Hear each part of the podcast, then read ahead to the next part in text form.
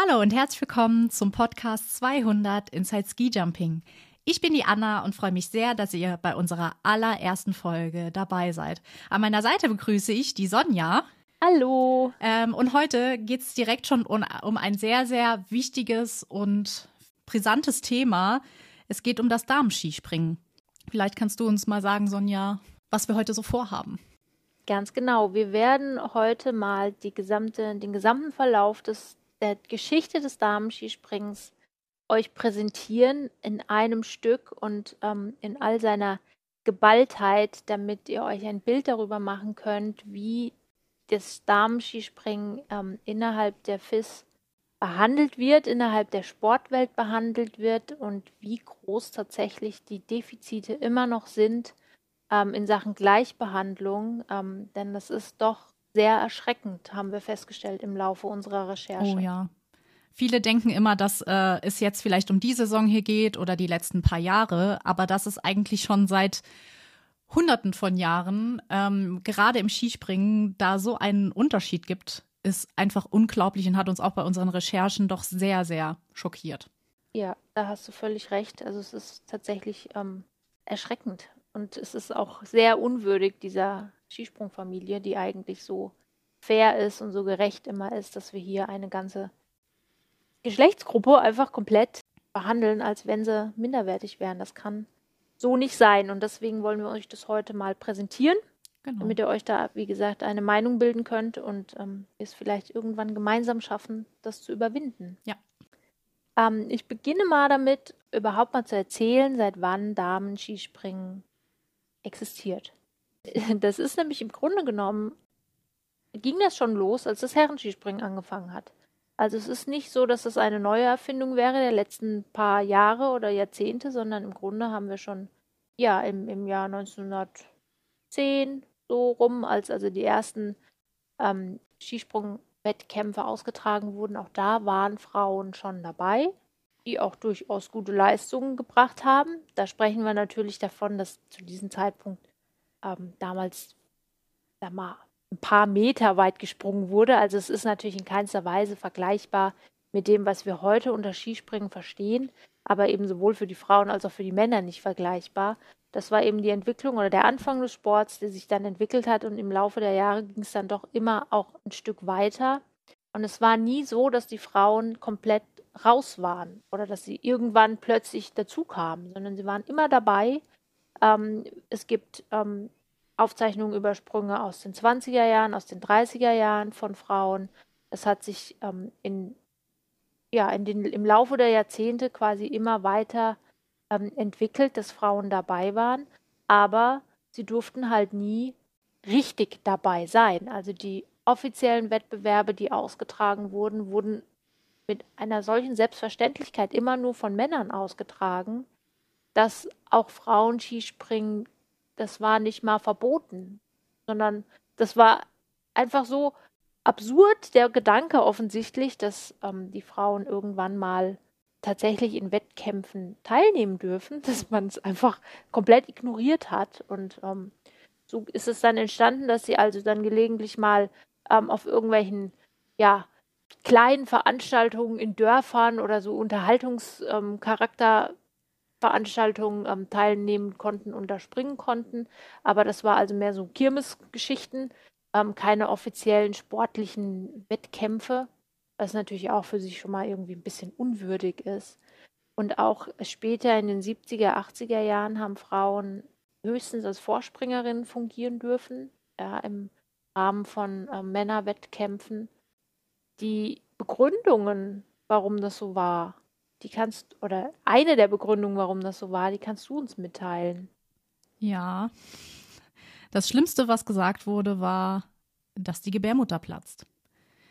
Tja, also es ist kaum zu glauben, aber ähm, der FIS-Präsident, den es auch heute noch gibt, Gianfranco Caspar, hat gesagt, dass ähm, Frauen nicht Skispringen sollen, weil die Gebärmutter platzt. Da gab es noch andere Argumente wie, ja, ähm, die Gelenke sind zu ähm, wenig belastbar und so weiter. Aber das war wirklich wohl das kontroverseste Argument zu sagen, dass die Gebärmutter platzt. Das ist natürlich dann von vielen Ärzten widerlegt worden, dass das nicht so ist. Bleibt aber immer noch also, in, den, in den Köpfen aller Beteiligten, ähm, dass das so gesagt wurde und diese ähm, Damen einfach mit sowas abgewatscht werden. Also wir haben es ja alle schon ganz oft erlebt, dass plötzlich Athletinnen am Aufsprung haben. Dass die Gebärmutter Blut ihnen aus Körperöffnung geschossen. Nein, das ist natürlich Quatsch. Also natürlich ist blödsinnig. Äh, das, das hat nichts mit Gebärmüttern zu tun, in irgendeiner Form. Ähm, diese Argumente wurden im Übrigen nicht nur in den 90ern geliefert oder eben auch heute noch, wenn, wenn man so will, sondern also schon vor 60 Jahren oder wie auch immer hat man die gleiche seltsame, krude Argumentation herangebracht, nämlich dass der Körper der Frauen das einfach nicht aushalten würde und dass das also alles gar nicht ginge. Das sind natürlich mittelalterliche Einstellungen, die da ähm, in den Köpfen der verantwortlichen Herren offensichtlich ja, sich festgesetzt haben. Ja, das stimmt.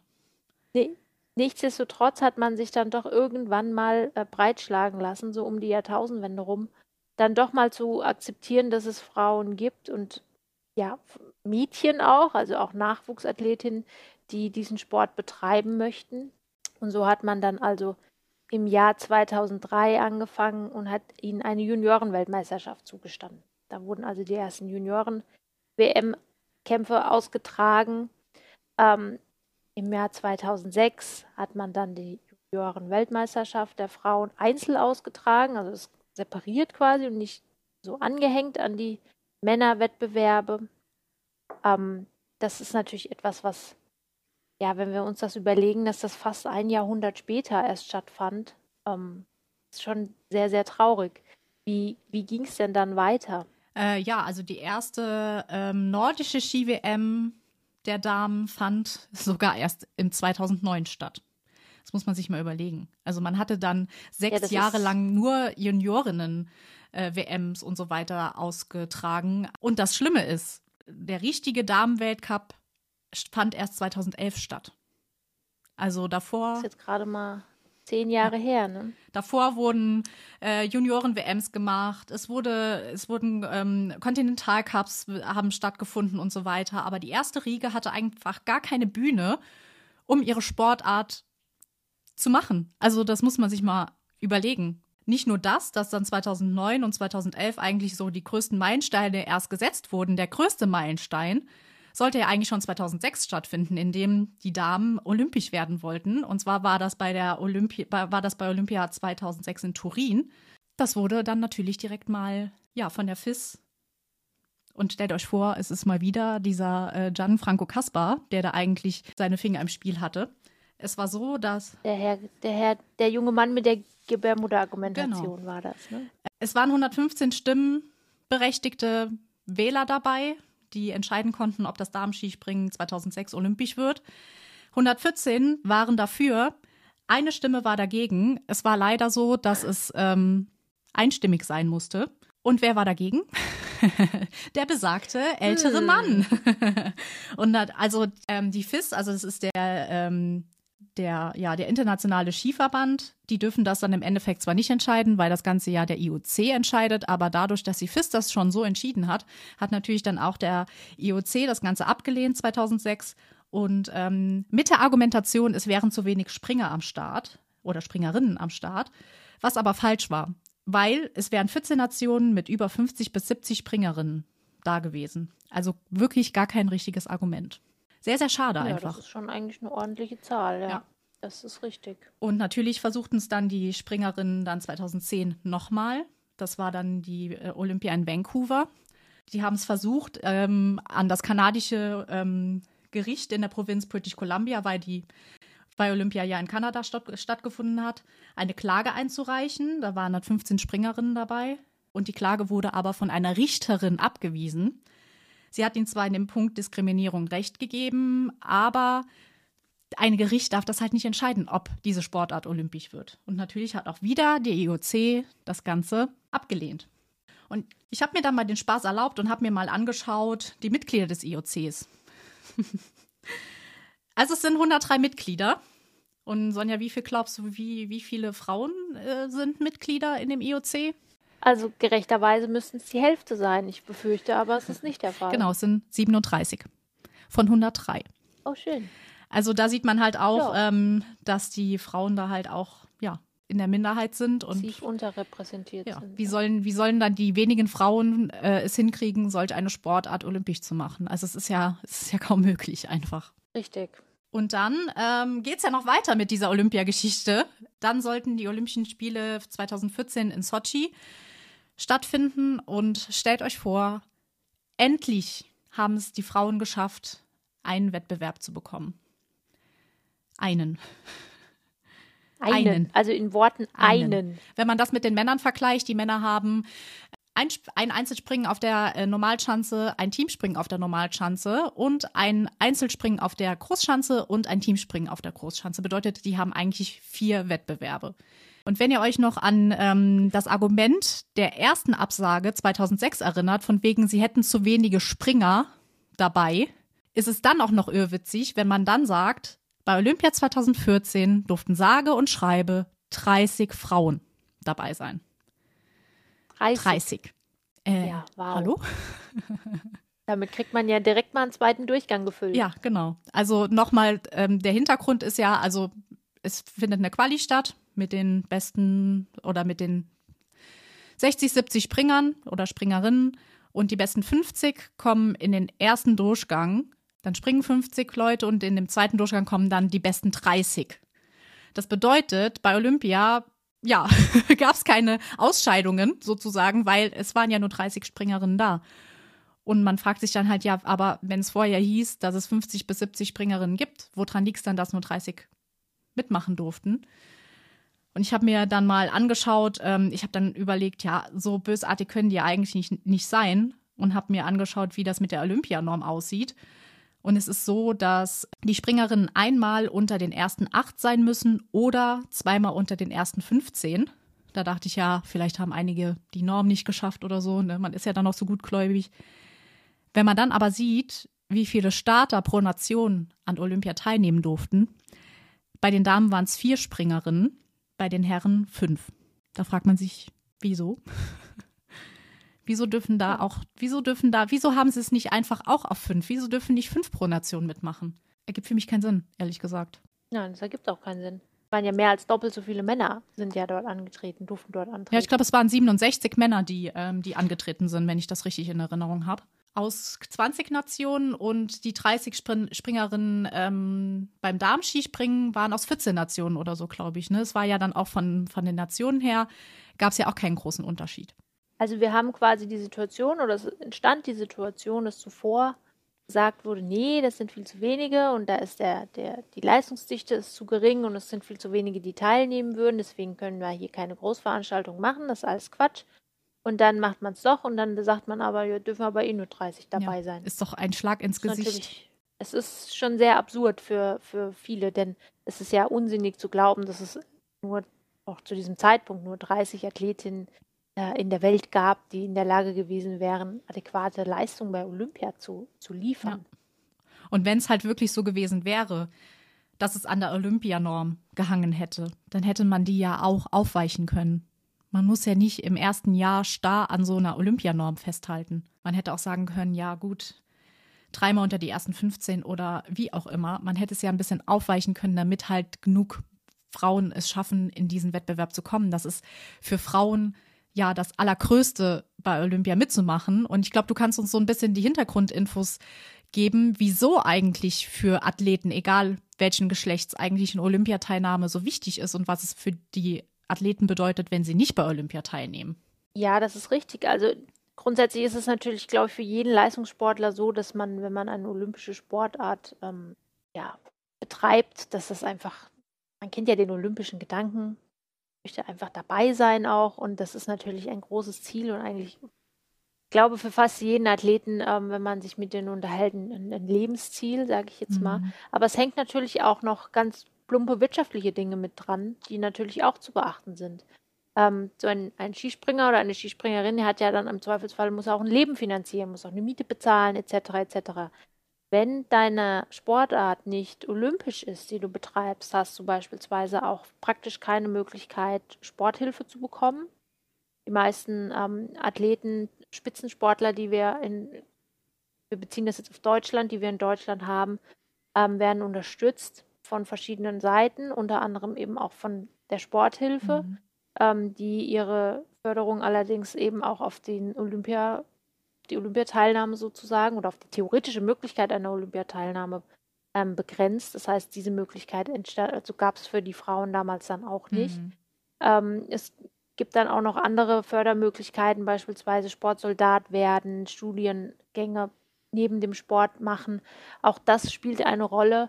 Ähm, und wenn dir diese Olympiateilnahme verwehrt wird oder dein Sport komplett aus diesem ganzen ähm, Katalog quasi rausgestrichen wird oder gar nicht aufgenommen wird, hat man da eben auch keine Möglichkeit, ähm, solche Möglichkeiten einzuschlagen, um die Karriere dann auch, denn nach dem Sport gibt es halt auch noch ein Leben, ja. Das ähm, muss man natürlich auch mitbedenken. Ja. Das ist eben auch sehr, sehr wichtig gewesen. Und was natürlich auch immer ausschlaggebend ist, ähm, Sponsoring einfach. Also wo soll denn der Sponsor herkommen, der, wenn du nie zu sehen bist, wenn dein Sport ähm, in nur niedrigen Wettkampfklassen stattfindet? Also wir haben ja schon gesagt, 2011 wurde der Weltcup eingeführt. Den Herrenweltcup gibt es übrigens seit 1979, ja, nur mal so als kleinen Vergleich. Ähm, wenn es keinen Weltcup gibt, dann gibt es auch keine Weltcup-Übertragung, dann sieht dich niemand. Zu dem Zeitpunkt war auch jetzt Social Media noch nicht so groß, dass du wenigstens darüber Sponsor ähm, Sponsoring betreiben kannst oder eben Werbung machen kannst für Leute. Also auch diese Unterstützung fällt natürlich komplett weg für die Frauen. Also es macht das Leben insgesamt sehr, sehr schwer. Ja, und der Grundstein für das Ganze, für dein Leben nach dem Skispringen, wird ja schon in deiner aktiven Karriere gelegt. Also indem du zum Beispiel Sportsoldat wirst oder ein Studium schon mal anfängst und so weiter, um dann nach deiner Karriere trotzdem weiter auch finanziell leben zu können.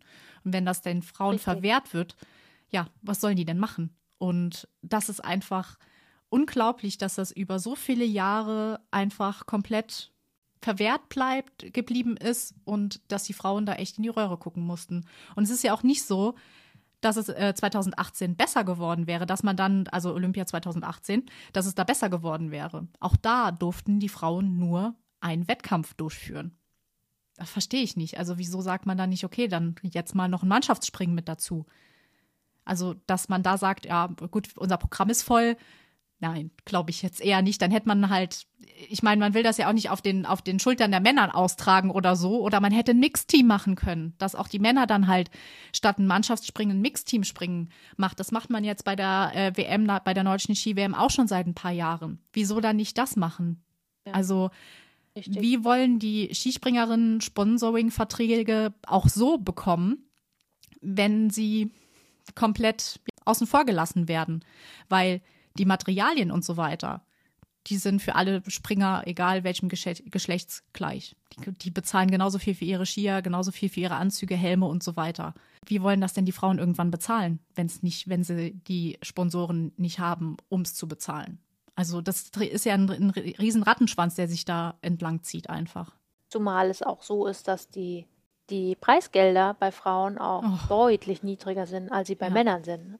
Das, das, muss man vielleicht dazu auch erwähnen, dass ähm, die Männer in größerer Summe insgesamt ähm, natürlich auch die Möglichkeit haben, durch den Sport an sich Geld zu verdienen. Ähm, und bei den Frauen ist das sehr, sehr viel geringer. Es wurde zwar in den, in den Jahren auch schon ein bisschen angeglichen, aber es ist immer noch eine, eine riesige Diskrepanz dazwischen.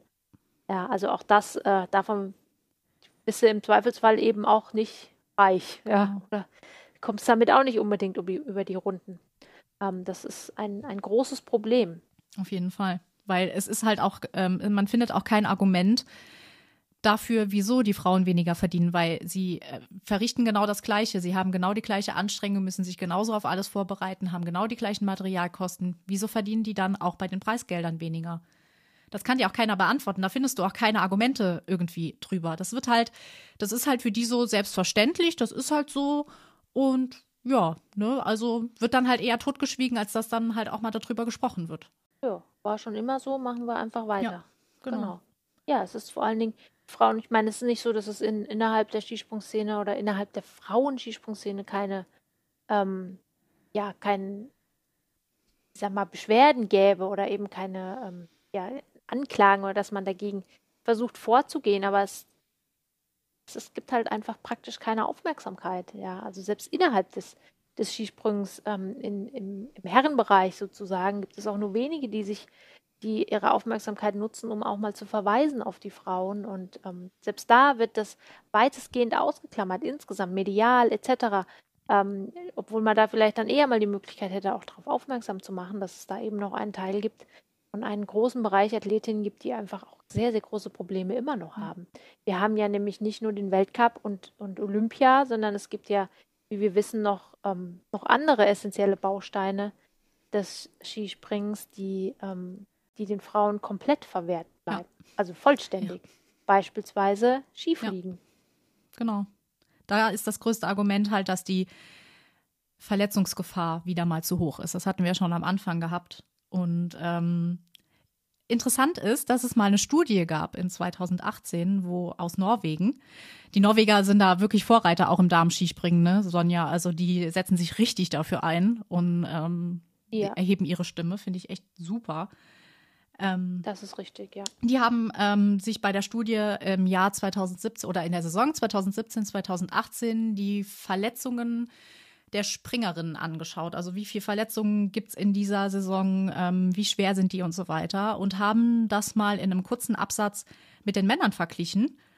Und witzigerweise ist da rausgekommen, dass die Verletzungsgefahr bei weiten Sprüngen, also bei Sprüngen über Hill Size, ähm, für die, die es nicht wissen, was Hill Size bedeutet, Hillsize ist die Strecke zwischen Schanzentisch entlang des Aufsprunghangs bis hin zum Landebereich. Und wenn du weiter springst als Hillsize, ist die Verletzungsgefahr viel, viel geringer als unter Hillsize. Also über Hillsize springst, ist die Verletzungsgefahr viel, viel geringer, als wenn du über Hillsize springst. Bedeutet, wenn du weitere Sprünge hast, ist die Verletzungsgefahr geringer, als wenn du kürzere Sprünge hast. Und dadurch ist halt ganz klar bewiesen worden, dass man den Springerinnen auch mal zutrauen könnte, dass sie auf einer Skiflugschanze springen. Und mein Gott, man muss sich ja nicht direkt Planica mit, keine Ahnung, 250 Metern oder so zur Brust nehmen. Man könnte ja auch einfach kleinere Skiflugschanzen nehmen und die Mädels einfach mal drüber springen lassen. So, und man hat ja auch gesehen, die ähm, Iraschko Stolz, das ist doch, glaube ich, die, die ist doch über 200 Meter gesprungen, oder wie war das nochmal? Ja, also Daniela Jaraschke-Stolz ist ähm, in einem, also außer Konkurrenz musste sie springen oder durfte, je nachdem, wie man das betrachtet, ähm, durfte sie springen und ist ähm, wohl auch über die 200-Meter-Marke geflogen. Allerdings war die Videoweitenmessung ausgeschaltet zu dem Zeitpunkt, sodass es also kein offizielles Ergebnis wohl ja, gibt. Ähm, das ist jedenfalls mein Stand der, der Information. Ähm, ja, wie du schon sagst, man muss die Athletin eben auch einfach mal machen lassen, ne? Ja. weil ohne, es ist, hat halt auch, irgendwann ist halt auch mal der erste Mann auf eine Skiflugschanze gestiegen und ist runtergesprungen und vorher wusste man halt auch nicht, wie es läuft. Man muss es eben auch mal machen und äh, umsetzen, damit man eben auch weiß, wie es funktioniert. Natürlich wird es eine gewisse Streuung geben, das ist ganz klar. Das ist aber immer ja. auf Wettbewerben auf der Skiflugschanze. Und je größer die sind, desto größer ist eben auch die Streuung. Da gibt es auch, auch ähm, Männer, männliche Athleten, die irgendwo bei 100 Metern landen, also quasi noch kürzer springen, als sie normal auf einer Großschanze schon springen würden, weil das eben nun mal Skifliegen was anderes ist wie, wie Skispringen. Ja. Ähm, das bedeutet aber nicht, dass das deswegen grundsätzlich so ist, dass Frauen das nicht können ja. sollten. Vor allem kann man das ja nicht sagen, wenn man es nicht austestet. Wie kann man denn eine Behauptung aufstellen? Ja, die Frauen, die können das ja nicht, wenn man es nicht einfach ausprobiert. Also es ist ja das ist ja schon total äh, ein schlechtes Argument einfach. Und viele Männer schaffen es auch nicht über 200 Meter. Die magische Marke ist ja als Athlet, du willst über 200 Meter springen. Das ist dein persönlicher Rekord und so weiter. Heutzutage, obwohl die Chancen größer geworden sind, obwohl es, sage ich mal, in Anführungszeichen leichter geworden ist, vielleicht über 200 Meter zu springen, haben es viele immer noch nicht geschafft und werden auch in ihrer Karriere es nie schaffen, über 200 Meter zu springen bei den Männern wieso dann den Frauen es verwehren? Du weißt ja nicht, vielleicht springen alle Frauen plötzlich über 200 Meter und äh, wenn man es nicht weiß, kann man es nicht komplett ausschließen. Also ich, so ich verstehe die Argumentation einfach dahinter nicht. Wir sind ja aber noch so, also diese, diese ganze Debatte ums Skifliegen ähm, ist ja so hypothetisch. Ja. Also, als wenn sie zum, also wenn wir darüber reden, dass sie zum Mond fliegen ja. sollten. Denn Fakt ist ja immer noch, wir reden ja beim, Skif äh, beim, beim Skisprung-Weltcup der Frauen immer noch weitestgehend über Normalschanzen. Ja. Und noch nicht mal über die Großschanzen. Ja, das ist ja auch so ein Thema, dass die Frauen bis vor zwei Jahren auf zwei Großschanzen in ihrem Weltcup springen durften. Und seit 2019 dürfen sie dann doch mal von 29 Springen zehnmal auf einer Großschanze springen. Und wir reden echt im Jahr 2021 von der ersten nordischen Ski-WM, wo die Frauen von einer Großschanze springen dürfen. Das muss man sich mal auf der Zunge zergehen lassen. 2021 ist das erste Jahr, wo die das bei einem bei einer Weltmeisterschaft dürfen. Dürfen. Ja, genau. Dürfen. dürfen. Und das ist so also, hirnrissig. Ja, es ist einfach absolut nicht nachvollziehbar. Und solange das nicht geklärt ist und das nicht ähm, angeglichen wird an den Weltcup-Kalender der Herren. Man stelle sich doch nur mal vor, die FIS würde für die nächste Saison einen Weltcup-Kalender erlassen, wo die Herren zu, zu äh, 60, 70 Prozent auf Normalschanzen springen würden. Ja. Da würdest du den könntest, das wäre der Sargnagel für diesen Sport. Das geht gar nicht, das kann man nicht machen. Ja, das, da, die Idee würde kein Mensch kommen, ja. das zu tun. Das ist völlig utopisch. Aber bei den Damen ist es also nach wie vor ähm, vollkommene Selbstverständlichkeit. Ja, weil Fun Fact ist, Diese dass bei den, bei den Männern ähm, ein Weltcup auf der Normalschanze ist im, im, im äh, Weltcup-Kalender. Einer. Ja, genau. Ja, und meistens findet sowas dann auch quasi nur so ein bisschen als Vorgriff statt, wenn dann ähm, in Kürze ein ein Großereignis stattfindet, also sprich ähm, eine WM oder Olympische Spiele, wo plötzlich dann also diese Großereignisse auf Normalschanzen stattfinden, wo man sich auch jedes Mal die Frage stellt, warum eigentlich? Sie haben doch eigentlich gar nichts mehr mit dem normalen Weltcup-Kalender zu tun. Wieso werden die denn dann trotzdem immer besprungen? Ja. Also dann quetscht die FIS nochmal irgendwo so einen Normalschanzen-Wettkampf äh, ähm, Wettkampf in den Kalender mit rein. Ähm, um da so ein bisschen zu suggerieren, ja, ja, doch, wir haben ja doch noch was mit der Normalschanze zu tun. Mhm. Ähm, und bei den Frauen ist es Standard. Also man sieht alleine daran schon, dass das, dass diese beiden, ähm, ja, man muss ja wirklich sagen, dass diese beiden Sportarten eigentlich wirklich relativ wenig so gesehen miteinander zu tun haben, weil es zwei komplett verschiedene Welten sind, in denen man sich da befindet. Ja, ne? ja. Also man hat es ja dann schon angepasst bei mit der äh, mit der Großschanze bei den Frauen, dass man gesagt hat, okay, auch ich glaube, das ist auch auf der Normalschanze so, dass sie halt mehr Anlauf bekommen und so weiter. Ist ja alles schön und gut. Ist ja auch gut, dass sie mehr Anlauf bekommen. Aber wieso macht man es denn nicht innerhalb der Regularien irgendwie, dass man die Körperstatur der Frauen nicht mit den Männern vergleicht? Weil so wie es aussieht, nehmen die ja diese äh, BMI-Regel der Männer, projizieren die ja eins zu eins auf die Frauen. Dass wir aber diese beiden Körperstaturen nicht miteinander vergleichen können. Das wird dann in dem Moment aber komplett ad acta gelegt. In anderen Argumentationen kommt, ja, nee, das ist ja alles so und so und so. Aber bei so Regularien kopieren sie es dann eins zu eins wie bei den Männern. Und das ist ja mal sowas von daneben, zu sagen, ähm, Frauen, die kleiner sind und die leichter sind, bekommen kleinere Ski. Wieso sagt man nicht einfach, das muss anders geregelt werden? Auch kleingewachsene, ähm, leichte Frauen bekommen halt trotzdem in, in, in größeren Ski. Wieso macht man das nicht? Ja. Ist eine gute Frage, warum man das nicht macht. Wenn man sich da wahrscheinlich dann doch nicht ähm, darauf einigen kann, zu sagen, dass die, dass es nun mal Unterschiede gibt in, zwischen einem Männerkörper und einem Frauenkörper. Das ist nicht, nicht besser, nicht schlechter, sondern das sind einfach physiologische Unterschiede, die da zutage treten. Ähm, und diese Probleme, die gibt es ja nicht nur jetzt im Sport oder im Skispringen, die haben wir in, in der Frauen- wir, wir Frauen kennen die auch von anderen Lebensbereichen. Also man nehme nur ich, ich nehme nur mal ein ganz kleines Beispiel. Ähm, Crash-Test-Dummies werden prinzipiell immer nach Männerkörpern hergestellt, ähm, was für Frauen tatsächlich bedeutet, dass sie ein sehr viel höheres Risiko haben, bei einem Verkehrsunfall zu sterben, weil das Ganze immer nur auf Männer ausgelegt wird, die ganze Sicherheitsvorkehrung in Autos und Frauenkörper da einfach keine Berücksichtigung finden. Das ist auch ein großes Problem.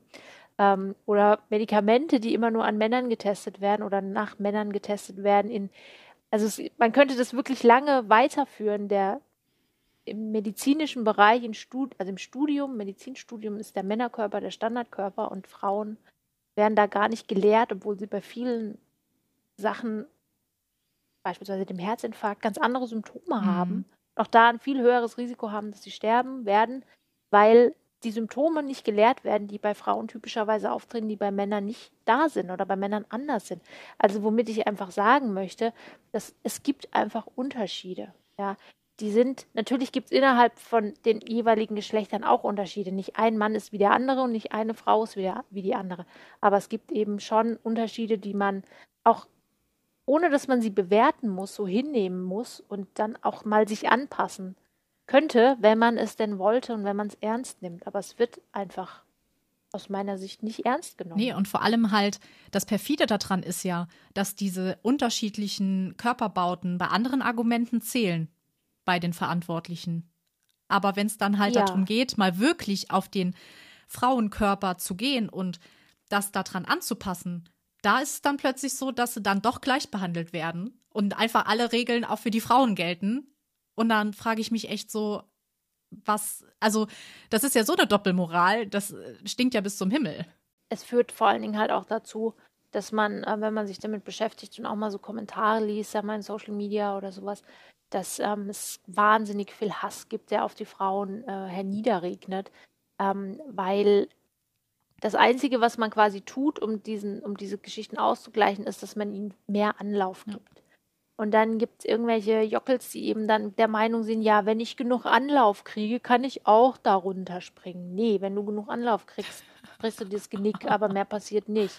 Also dieses, ähm, ne, das sieht dann eben so aus, ja, die kriegen ja auch ganz viel Anlauf, ist ja kein Wunder, dass die weit springen können. Das stimmt aber natürlich so nicht. Und es ist vor allen Dingen auch ein Argument, was, ich sag mal, wenn der Mann, der Mann Rückenwind hat, plötzlich, der davor nicht, kriegt er auch mehr Anlauf. Da kommt ja keiner auf die Idee zu sagen, ja, aber jetzt, es geht ja jetzt nicht, dass der mehr Anlauf kriegt, weil er ist ja, ja unfähig. Irgendwie grundsätzlich wird die gesamte Fähigkeit des Sportlers in Frage gestellt, weil er zwei Luken mehr Anlauf ja. kriegt. Und ähm, bei Frauen wird das eben als Argument hergenommen. Und da ist die FIS definitiv in der Verantwortung, sich ähm, mit der Sache zu beschäftigen, intensiv und eben auch das Reglement so anzupassen, dass die Frauen auch Möglichkeit bekommen, ein gewisses Standing zu erreichen. Ja, auf jeden Fall. Aber nicht nur die FIS an sich, sondern auch ähm, die, Ren die Renndirektoren, denke ich mir auch oft. Wenn man sieht, was im, im Männerbereich äh, der Walter Hofer in seinen ganzen Jahren an Regeln geschaffen hat, an, der hat ja so viele Neuerungen gebracht. Das, der hat ja das Ganze komplett revolutioniert mit vielen Sachen, auch mit, dem, mit der Anlaufveränderung, mit der Windkompensation, mit dem BMI ja. und so weiter. Ähm, wieso wird dann, wieso macht das die Renndire Renndirektorin, oh mein Gott, Renndirektorin der Frauen nicht auch? Also, dass die da sich einfach dafür einsetzt und auch solche Perspektiven schafft. Sie ist ja da, sie hat ja ein, ein großes Standing, wenn sie genau die gleiche Rolle beim Damen-Skispringen spielt wie Walter Hofer oder jetzt ähm, der Per Thiel ähm, beim Männerskispringen. Ey, go girl, mach was. Ja, und sie macht das auch schon lange. Shika Yoshida macht das ja nun auch schon seit einigen Jahren. Also insofern ähm, müsste da ja auch, ja, wie du schon sagst, ein, könnte man da eventuell mehr machen, aber auch da, gut, wir sind nicht drin sozusagen in, in wir sind nicht Mäuschen, nee, wenn diese Gespräche stattfinden. Ähm, möglicherweise hat sie das ja versucht und ähm, ist da aber eben auch wieder auf die Wand an von alten Herren getroffen, die eben der Meinung sind, sie müssten darüber entscheiden, wie eine gesamte Generation und jetzt inzwischen halt auch schon zwei Generationen an Sportlerinnen behandelt werden. Ja. Man könnte ja beispielsweise das Ganze auch mal ein bisschen aufpolieren, indem man ihnen Großveranstaltungen ermöglicht oder ihnen die Teilnahme an Großveranstaltungen ermöglicht. Ja. Größte Veranstaltung im Skispringen, natürlich, jeder kennt es, jeder weiß es, worum es geht, die vier Schanzentournee. Genau. Und da ist ja auch, also dieses Jahr hieß es dann, ja, nee, wegen Corona und so weiter. Das wird dann als Argument genommen. Anderes Argument ist zum Beispiel auch, ja, das Touristenaufkommen in kleineren Orten wie Oberstdorf und Bischofshofen könnte nicht mehr aufgefangen werden und so weiter. Ja, von mir aus, aber es kriegen auch andere Sportarten, kriegen das hin, beide Geschlechter an einem Ort den Weltcup durchführen zu lassen, Biathlon und so weiter. Was machen denn Städte wie Oberhof oder Ruhpolding oder so? Ich kann mir nicht vorstellen, dass sie viel, viel größer sind als Oberstdorf oder Bischofshofen oder sonst irgendwas und die haben auch beide Geschlechter da. Das bedeutet ja nicht, dass es nur Fans von den Männern gibt und nur Fans von den Damen gibt. sondern da, es gibt ja da eine Schnittstelle. Es werden ja dann nicht 20.000 Männer, ja. äh, Männerfans und 20.000 Damenfans kommen. Kann mir ja keiner erzählen.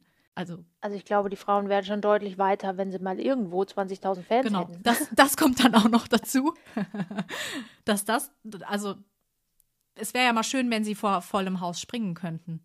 Ja. Dass man sagt, so, morgens oder vor, vor den Männern springen die Frauen, die Fans der Männer sind dann schon da. Und ähm, ne, dann, dann sehen die auch mal, ich meine, es wird immer geredet, ah ja, Frauenskispringen, hat sich jemand, jemals einer diese, diese Frauen angeschaut und hat sich mal einen Wett Wettbewerb angeschaut? Ich glaube, die meisten haben es nicht mal gemacht, sondern da gibt es einfach dieses Vorurteil, nee, nee, nee, äh, äh, äh.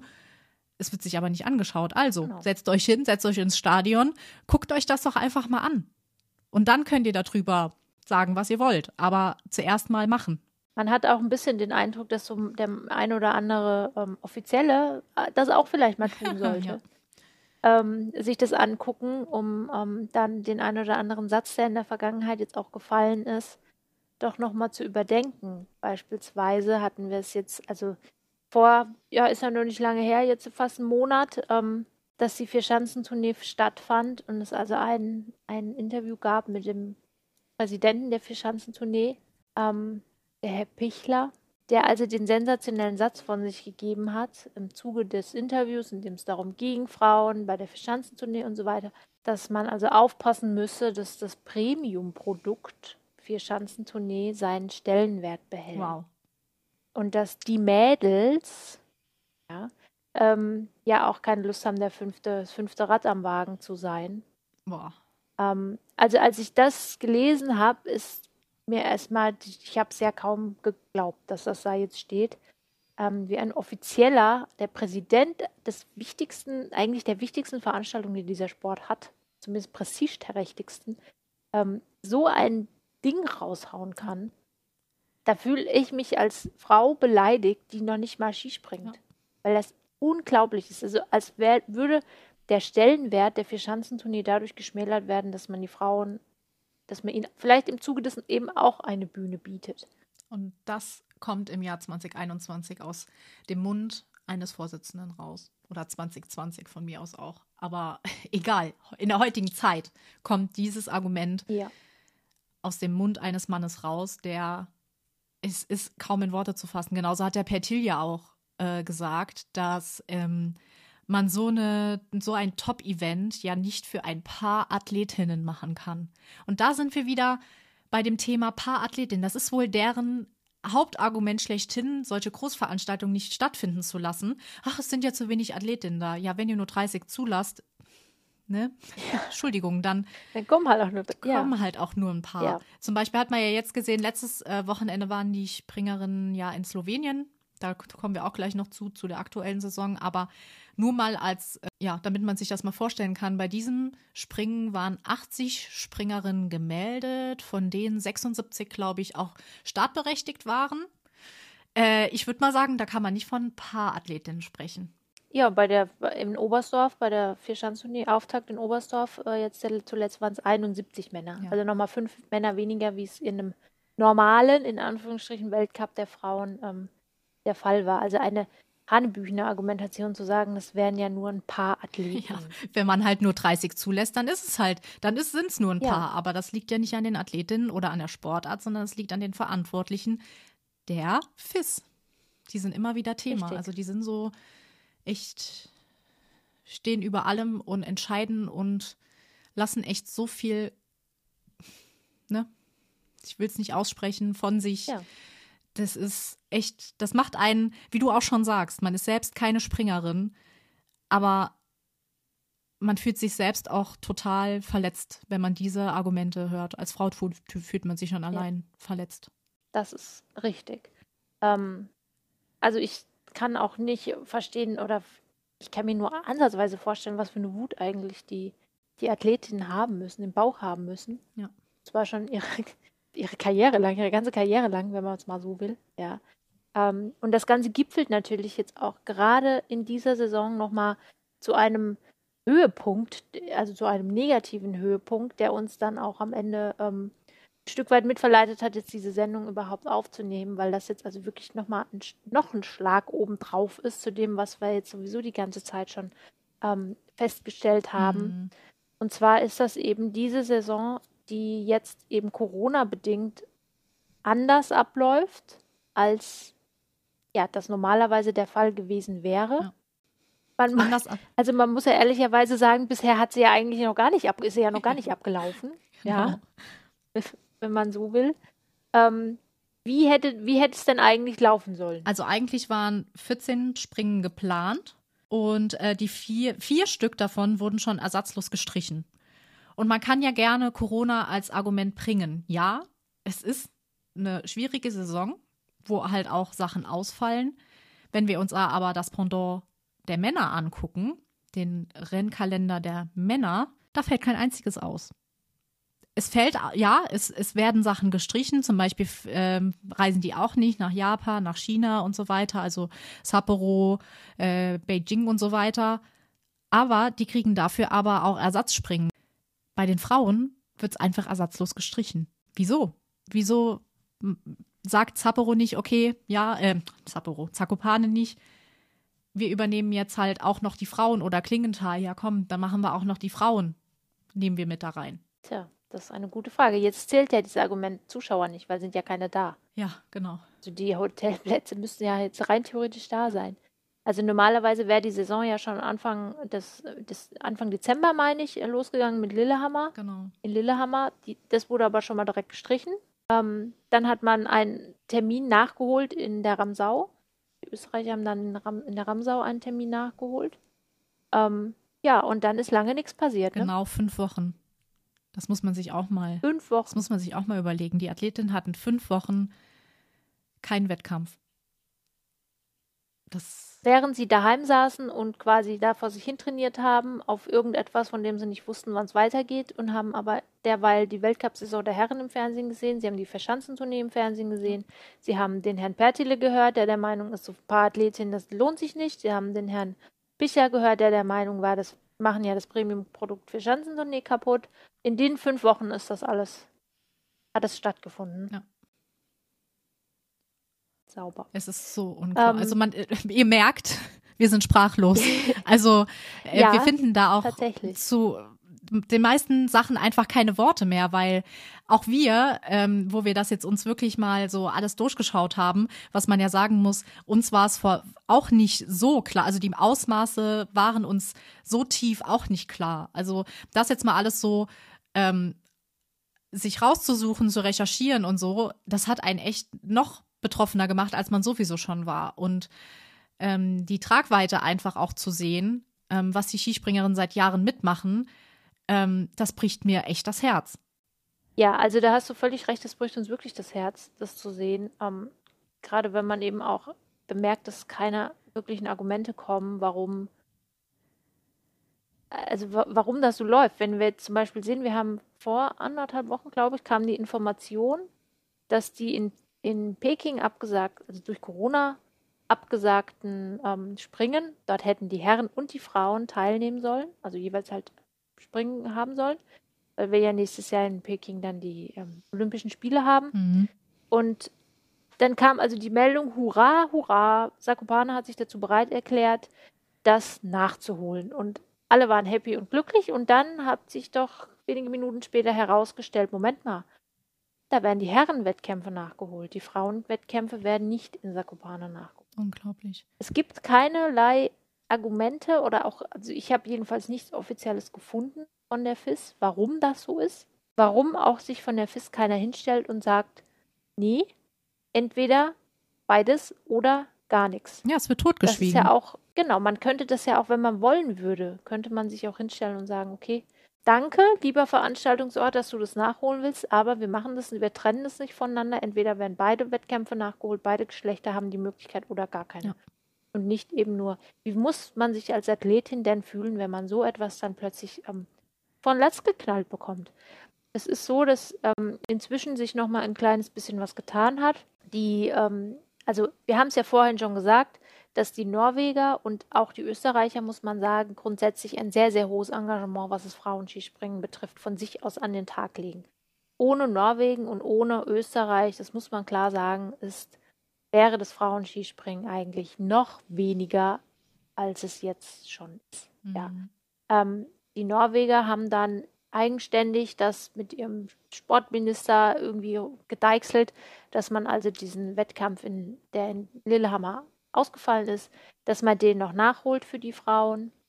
In Hinzenbach hat sich ähm, der, der, Veranstalter und der ÖSV dazu entschieden, dass man einen nochmal einen zusätzlichen Weltcup ähm, in Hinzenbach macht.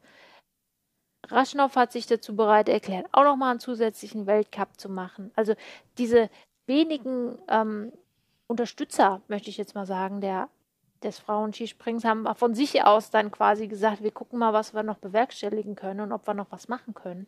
Aber man bekommt jetzt nicht mit, dass die FIS diejenigen wären, die sagen, wir setzen hier jetzt mal Himmel und Hölle in Bewegung, um zuzusehen, dass wir den Frauen wenigstens noch einen halbwegs anständigen und respektvollen Weltcup ermöglichen. Ja. Und anstatt das halt auch einfach ganz klar zu sagen, nö, ist halt nicht so, weil, hm, hm, hm, wird es halt einfach totgeschwiegen. Und ich glaube, das ist das Respektloseste, was halt passieren kann, dass darüber nicht geredet wird. Dass man keine Antworten bekommt. Das sieht man ja in vielen, in vielerlei Hinsicht, dass einfach alles totgeschwiegen wird. Richtig. Und da die, man auch wahrscheinlich ein bisschen darauf zählt, dass die Athletinnen halt auch nicht so diese Reichweite haben und das Gehör haben, wie es bei den Männern der Fall ist. Mein Skispringen an sich ist jetzt außerhalb der Vier-Schanzenturnier ohnehin, findet sich am Rand, ist eine Randsportart. Aber innerhalb dieser Randsportart ist ja nochmal das Frauenskispringen ja nochmal weiter weg von der Öffentlichkeit. Mhm. Ähm, das weiß man natürlich. Und dass das eben keinen großen Widerhall geben wird, das, das weiß man auch. Und dann kann man eben auch mal so ein paar Athletinnen vom Kopf stoßen, ohne dass man damit irgendwie großartig der Sportwelt sich ähm, schlecht macht. Ja, es hat ja auch niemanden interessiert, dass äh, Frauen Skispringen oder überhaupt im Skispringen der einzige Sport war, bei dem Frauen in nicht bei Olympia teilnehmen durften. Meine, was für ein Bild gibt das denn auch für diese Sportart insgesamt ab und eben auch für die Skisprungfamilie? Und das ist auch einer der Gründe, warum wir das jetzt hier gemacht haben, weil wir sagen, die Skisprungfamilie, die wir kennen, das ist so eine, eine liebevolle Community. Ja. Wir wollen unbedingt, dass das so bleibt. Und wir wollen und fordern euch auch auf als Ski Jumping Family, tragt euren Teil dazu bei, den Frauen Support zukommen zu lassen. Und wenn es nur dadurch ist, dass ihr sie Social Media mäßig unterstützt, ähm, dass ihr teilt, dass ihr Informationen weitergebt, dass ihr ihnen die Unterstützung zukommen lasst und ihnen aussprecht, weil ich glaube, damit ist schon mal sehr, sehr viel geholfen, dass sie wissen, sie sind halt nicht ganz alleine und die Öffentlichkeit wird ein bisschen größer, die auf sie schaut. Oh ja. Und deswegen war es uns auch so wichtig, die erste Folge genau über dieses Thema zu machen, um jetzt einfach mal dieser, diesen Damen ein Sprachrohr zu geben. Wir sind deren Sprachrohr, um einfach mal aller Welt zu zeigen, was da ein, einfach abgeht. Und ich hoffe, dass ähm, viele dadurch auch sensibilisiert wurden und auch einfach mal jetzt durch die Hintergründe wissen, was da eigentlich passiert und ähm, ja, auch ihre Unterstützung, wie du auch schon sagst, kommentiert unter Social Media Beiträgen. Katharina Althaus zum Beispiel, die Oberstdorferin, die setzt sich so dafür ein, ähm, wenn ihr einfach mal bei ihr kommentiert und sie unterstützt und so weiter. Ich glaube, das wird der so helfen, weil die kämpft schon seit Jahren auch unerbittlich ähm, um mehr Gehör und so weiter. Ähm, ich glaube, das wird den allen so unglaublich gut tun und ich hoffe, dass wir mit diesem Podcast einfach ja schon viel, viel zeigen konnten und sensibilisieren konnten. Das hoffe ich auch sehr. Wir hoffen, dass es euch gefallen hat. Ihr könnt uns euer Feedback natürlich gerne dalassen auf unserer Instagram-Seite 200 Inside Ski Jumping. Da sind wir erreichbar und wir ähm, freuen uns schon darauf zu hören, ähm, wie euch unsere erste Folge gefallen hat. Liebe Anna, vielen Dank. Ja, danke gleichfalls. Hat Spaß gemacht. Wir haben es geschafft. Ja, hat Spaß gemacht. Juhu. Ja, dann hören wir uns in ähm, zwei Wochen wieder. Genau. Beziehungsweise wahrscheinlich ein bisschen früher, anderthalb Wochen. Wir, ihr werdet es auf Instagram erfahren. Der Anfang war jetzt ein kleines bisschen holprig, bis wir es alles hingekriegt haben, aber dann werden wir regelmäßig drauf sein. Verfolgt uns einfach auf Instagram, dann werden wir euch mitteilen, wann ihr unsere nächste Folge finden werdet. Genau. Und dann hören wir uns beim nächsten Mal wieder. Bis bald. Bis bald. Ciao. Tschüss.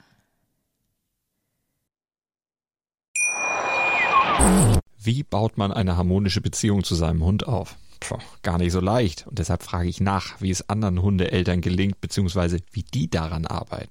Bei Iswas Dog reden wir dann drüber. Alle 14 Tage neu mit mir, Malte Asmus und unserer Expertin für eine harmonische Mensch-Hund-Beziehung, Melanie Lippisch. Iswas Dog mit Malte Asmus. Überall, wo es Podcasts gibt.